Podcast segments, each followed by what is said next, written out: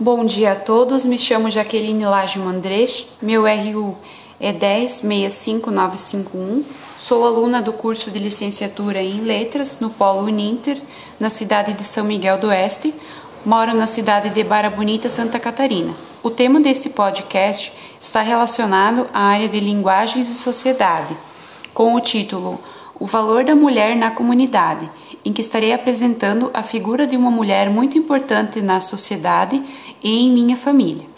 Esta mulher se chama Odila Maria Frison, nasceu no dia 23 de dezembro de 1957 na cidade de Barra Bonita, casou-se com o senhor Darcy Frison, teve três filhos e tem três netos. Foi enfermeira durante muitos anos, aposentou-se e foi primeira-dama na cidade de Barra Bonita entre os anos de 2012 e 2016. Hoje é ministra na Igreja Católica da Comunidade, auxilia na olaria da família e administra o lar. É um exemplo de bondade por onde passa. Tem o dom da doação e é cuidadora. Dona de uma paciência e energia admirável. Sempre disposta a auxiliar no cuidado com os idosos e enfermos da família. Adora cultivar uma horta vasta e muitos chás uma mulher de garra e muito religiosa. Odila é a irmã mais velha do meu pai e eu tenho muito orgulho em, em ser sua sobrinha.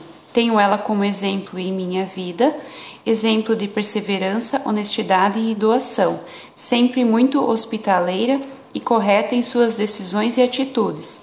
Tendo em vista que o mundo precisa de mais Odilas que também lutem por seu espaço e igualdade dentro da comunidade Escrever sobre a história das mulheres significa apresentar fatos pertinentes, ideias, perspectivas para, to para todos que buscam refletir sobre o mundo contemporâneo ou procurem nele interferir.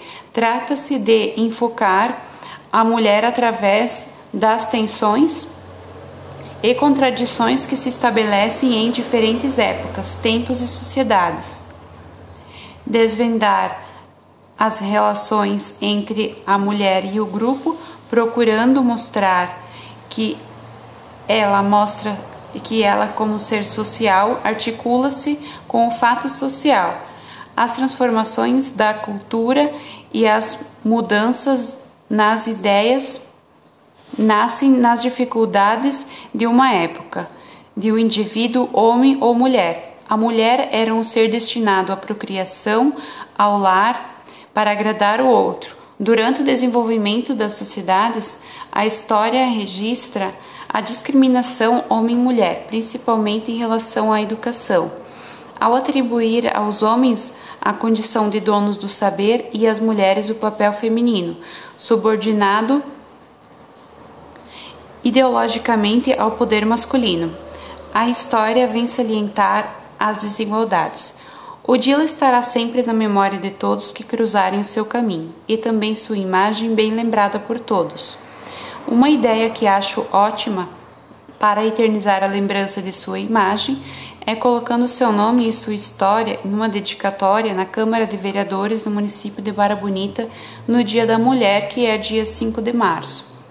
Finalizando este podcast, quero deixar minha gratidão a essa mulher incrível por deixar ser entrevistada e também você, ouvinte. Desejo a todos ótimos dias e boa vida.